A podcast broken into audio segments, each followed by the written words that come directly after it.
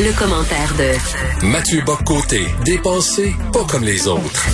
Discuter avec Mathieu Boccoté, c'est comme jammer avec Charlie Parker. Tu sais, 15 secondes avant d'entrer en onde, j'ai un flash, j'ai écrit en disant, écoute, on va parler de ça plutôt que de ça. Puis il dit, OK, il prend son saxophone, puis il part. Il n'y a aucun problème. Donc, je t'ai demandé, euh, il y a à peu près 15 secondes, tiens, j'ai dit, on va y aller plutôt avec tes suggestions de lecture.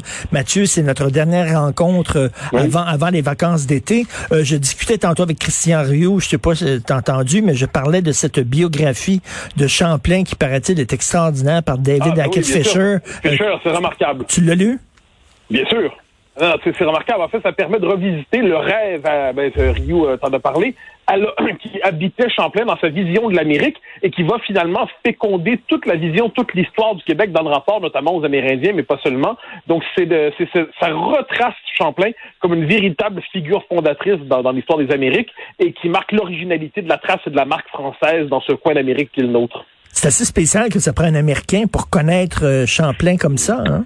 Ah, mais c'est le drame de notre histoire. Hein. Ça prend souvent des Américains ou des Français pour nous raconter notre propre histoire. Les Québécois ne se racontent plus leur propre histoire quelquefois. Donc, ce qui fait en sorte que bon, il y a eu parmi les grands historiens de la Nouvelle-France, il y a eu euh, Francis Parkman, il y a euh, bon Champlain, qui, plutôt Hackett Fischer qui nous a fait euh, cette, cette belle histoire, cette belle biographie de Champlain. Et les Gilles Havard nous racontent, qui est un Français, nous raconte aujourd'hui l'histoire des coureurs des bois, l'histoire de l'Amérique française. Donc les Québécois, quelquefois, peinent à se raconter eux-mêmes leur propre histoire, ce qui est terrible parce que c'est une histoire qui, euh, qui a sa part, évidemment, qui a sa part triste, nous la connaissons, mais qui a, aussi sa part glorieuse. Et si on plonge vers la Nouvelle-France jusqu'à aujourd'hui, je pense qu'on est rendu à un moment de notre histoire où il faut redécouvrir la Nouvelle-France.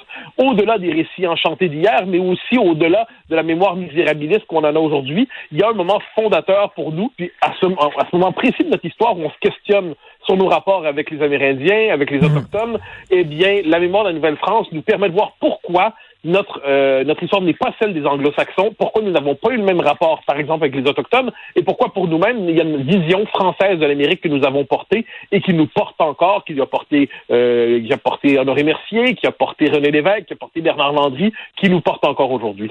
Alors, euh, quelles sont tes suggestions de lecture d'été?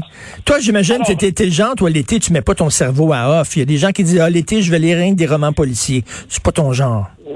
Non, non, non, pas vraiment. Non, moi, j'ai mon propre plan de lecture d'été, mais je vais d'abord en suggérer d'autres avant de confesser mes propres péchés.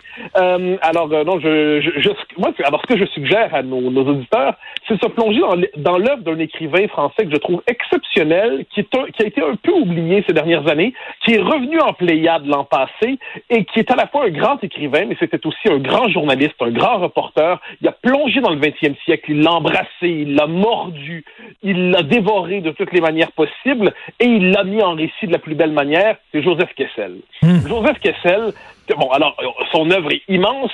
Je me permets de suggérer quelques titres qui, euh, sont ceux, par, ceux qui me, me touchent le plus de l'œuvre de, l'œuvre de Kessel.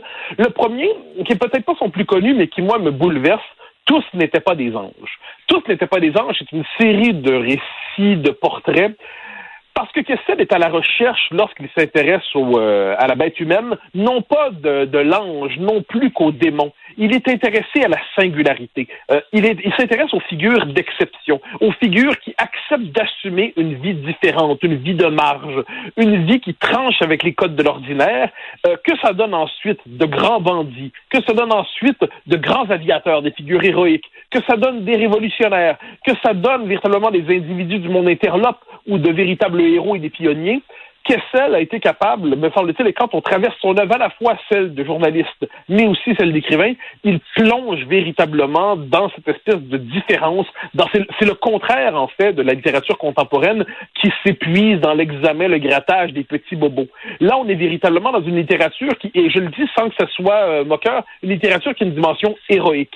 Et j'ai souvent rencontré dans ma vie des gens qui, lorsqu'ils ont rencontré l'œuvre de Kessel, ça a éveillé chez eux une vocation, ou à tout le moins un désir ou à tout le moins la volonté de se plonger dans son œuvre, et ce qui fait qu'on peut lire Tous n'étaient pas des anges. Il y a un autre très beau livre, son premier, son premier, qui est très peu connu, à mon avis, hélas, mais qui est merveilleux, c'est La Steppe Rouge. La Steppe Rouge, ça décrit les années qui suivent la Révolution russe.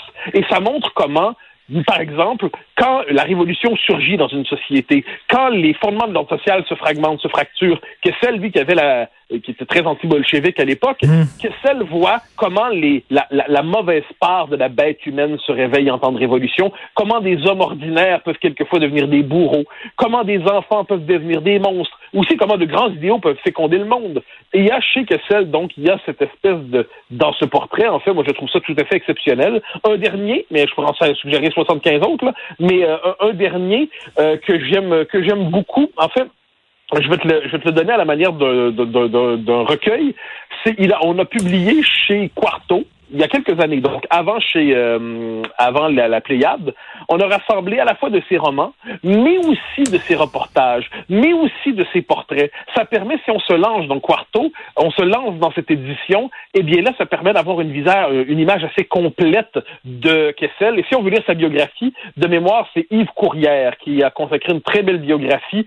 Donc quand on plonge dans Kessel, finalement, qu'est-ce que ça veut dire pour l'été? On parle de lecture d'été. On n'est pas dans la, la, la pesanteur des, des traités philosophiques eh bien, ça permet à la fois de plonger dans la grande littérature, ça permet de plonger dans euh, dans l'aventure, le récit. J'ajoute qu'il y a quelque chose chez lui qui me touche beaucoup, c'est le sens de l'amitié. Kessel place l'amitié au premier rang des vertus humaines. Chez lui, l'existence est un banquet. D'ailleurs, je pense qu'il il pratiquait le banquet jusqu'à l'excès, peut-être, pour le dire ainsi. C'est un homme qui a tout flambé, qui a tout gagné, qui a tout perdu, qui a tout regagné. Il avait le sens de l'amitié. Les dernières euh, lignes qui, euh, qui terminent son livre, tous n'étaient pas des anges. Je ne les ai pas devant moi, sûrement sont dans d'autres pièces.